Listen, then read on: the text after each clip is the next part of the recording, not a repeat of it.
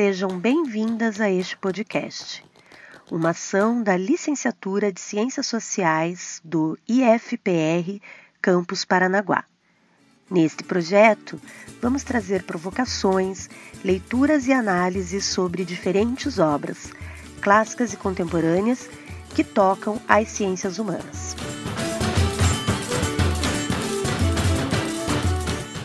Neste episódio, Mariana Correia de Azevedo trará uma abordagem acerca da obra A Criminalização da Marginalidade, a Marginalização da Criminalidade, do professor Edmundo Campos Coelho. Vamos para essa prosa?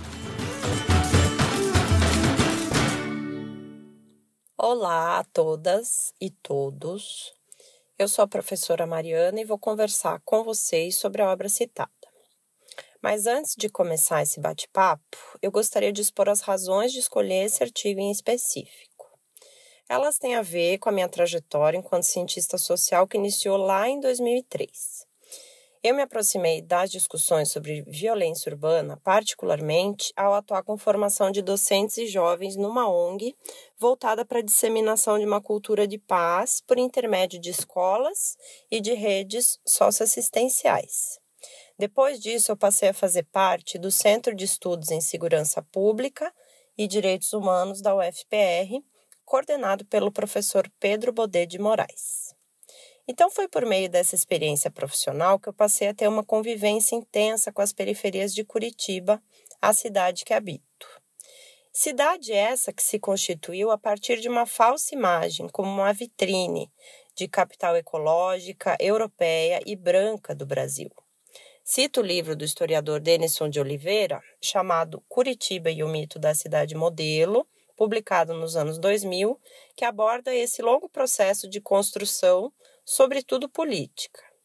É curioso pensar que até hoje é como se aqui não houvesse pobreza, desigualdade, racismo, exclusão ou tantos outros problemas sobre os quais a gente comumente se debruça nas ciências humanas e sociais.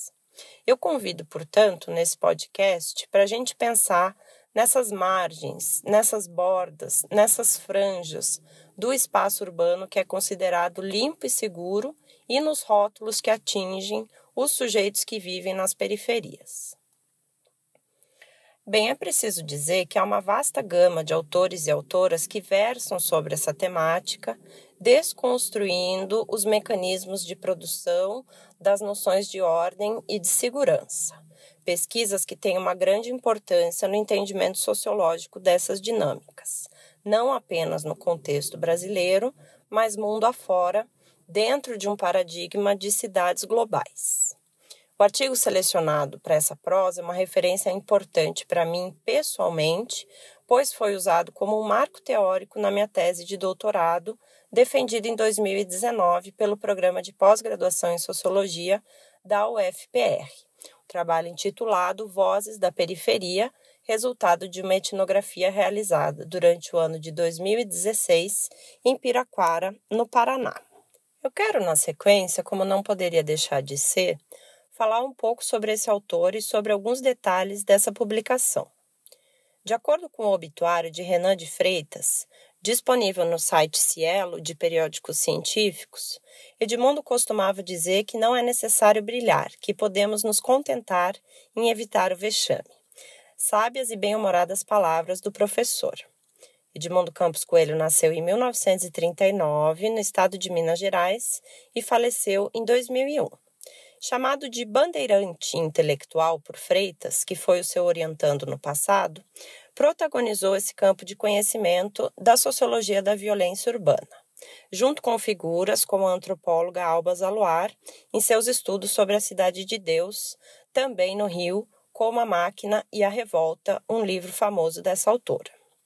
Mas voltando ao autor, ele transitou por temas variados, como burocracia, forças armadas, universo acadêmico, ocupações profissionais, dentre outros.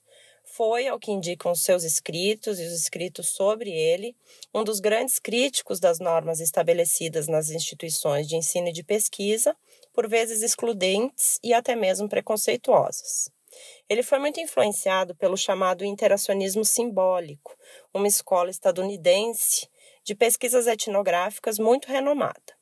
O professor lecionou por mais de 30 anos no IUPERJ, o Instituto Universitário de Pesquisas do Rio de Janeiro, um importante e tradicional centro de produção de conhecimento do país. Bem, o artigo A Criminalização da Marginalidade e a Marginalização da Criminalidade é um clássico, inegavelmente. Vale frisar que estão disponíveis duas versões a original, publicada na Revista de Administração Pública do Rio de Janeiro, em 1978, e a segunda dentro da coletânea A Oficina do Diabo e Outros Estudos sobre Criminalidade, organizada em 2005, quatro anos após a morte do autor. Nela estão também outros textos incríveis que eu recomendo. Esta segunda edição é a que eu estou utilizando aqui para a nossa prosa.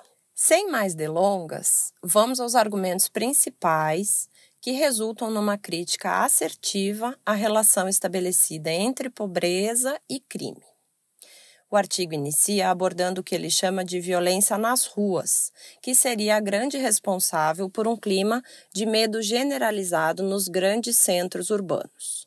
De lá para cá, anos 2020, esse sentimento apenas se exacerbou, o que atesta a atualidade da leitura proposta. Tratando primeiro da marginalidade, essa é definida nos termos daqueles e daquelas que vivem em situação de desemprego, de subemprego e de pobreza. Ela é entendida nessa dimensão do mundo do trabalho, num sistema capitalista permeado por contradições. Para dar uma noção disso, temos registrados no Brasil, no primeiro trimestre desse ano, quase 13 milhões de desempregados, de acordo com dados na página do IBGE. Na sequência desse texto é abordada a questão da criminalidade. Apesar desse quadro ter se modificado substantivamente, haveria no Brasil dos anos 70 uma quase inexistência de dados e uma grande precariedade nas informações, lembrando que estávamos em pleno regime militar. Uma cidade como Rio de Janeiro está dividido entre Zona Sul, a moradia dos ricos, e a Zona Norte, a moradia dos pobres.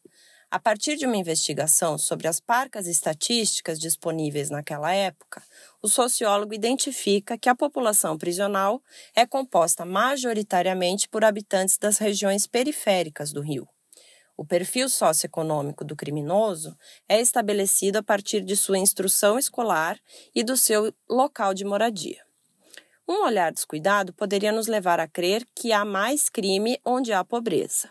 E é aqui que ele lança sua problematização central. Lá na página 273 temos uma síntese. Não é a pobreza que gera a criminalidade, mas a forma de se produzir dados que reforça essa opinião coletiva e amplamente aceita. Desse modo, os estudos sobre violência possuem um vício. Eles desconsideram a criminalidade das classes médias e altas, uma vez que essa não se torna caso de polícia. Esses atos são chamados de uma delinquência encoberta. Os estereótipos que os agentes policiais reproduzem nas suas abordagens são, assim como os dados, de natureza discriminatória. Classe e raça são, portanto, importantes marcadores para pensar essas construções e compreender as dinâmicas da violência urbana. As camadas populares não possuem, em síntese, as imunidades institucionais acionadas pelas classes médias e altas, que as protegem de um Estado punitivo. Um mesmo comportamento pode ou não ser tratado a partir do Código Penal. Esse é um ponto nevrálgico para esse campo de conhecimento, a chamada, no presente, seletividade do sistema de justiça criminal. Criam-se assim esses chamados roteiros típicos, essas profecias sociais. Voltando a um ponto anterior, o autor afirma que o poder público vê a criminalidade como um problema de polícia e não de políticas. Encerro então essa prosa no esteio do professor Edmundo Campos Coelho, que nos faz um chamamento para uma ciência social comprometida e lúcida no desnudamento das desigualdades, invertendo uma pergunta comum: o que é que a sociedade faz para esses que estão marginalizados. Convido para fechar a todas e todos para acessarem o arquivo no Drive Bibliosociais e também outras referências. Um abraço carinhoso, boas leituras e se cuidem!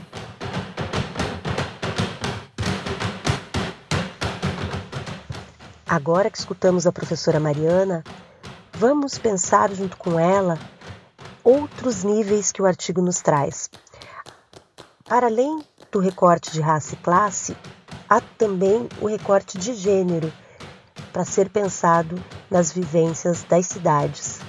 Como são essas vivências urbanas por parte das mulheres e quais as violências cotidianas que essas mesmas mulheres enfrentam nas cidades? Reflita e nos encontramos no próximo episódio desse podcast.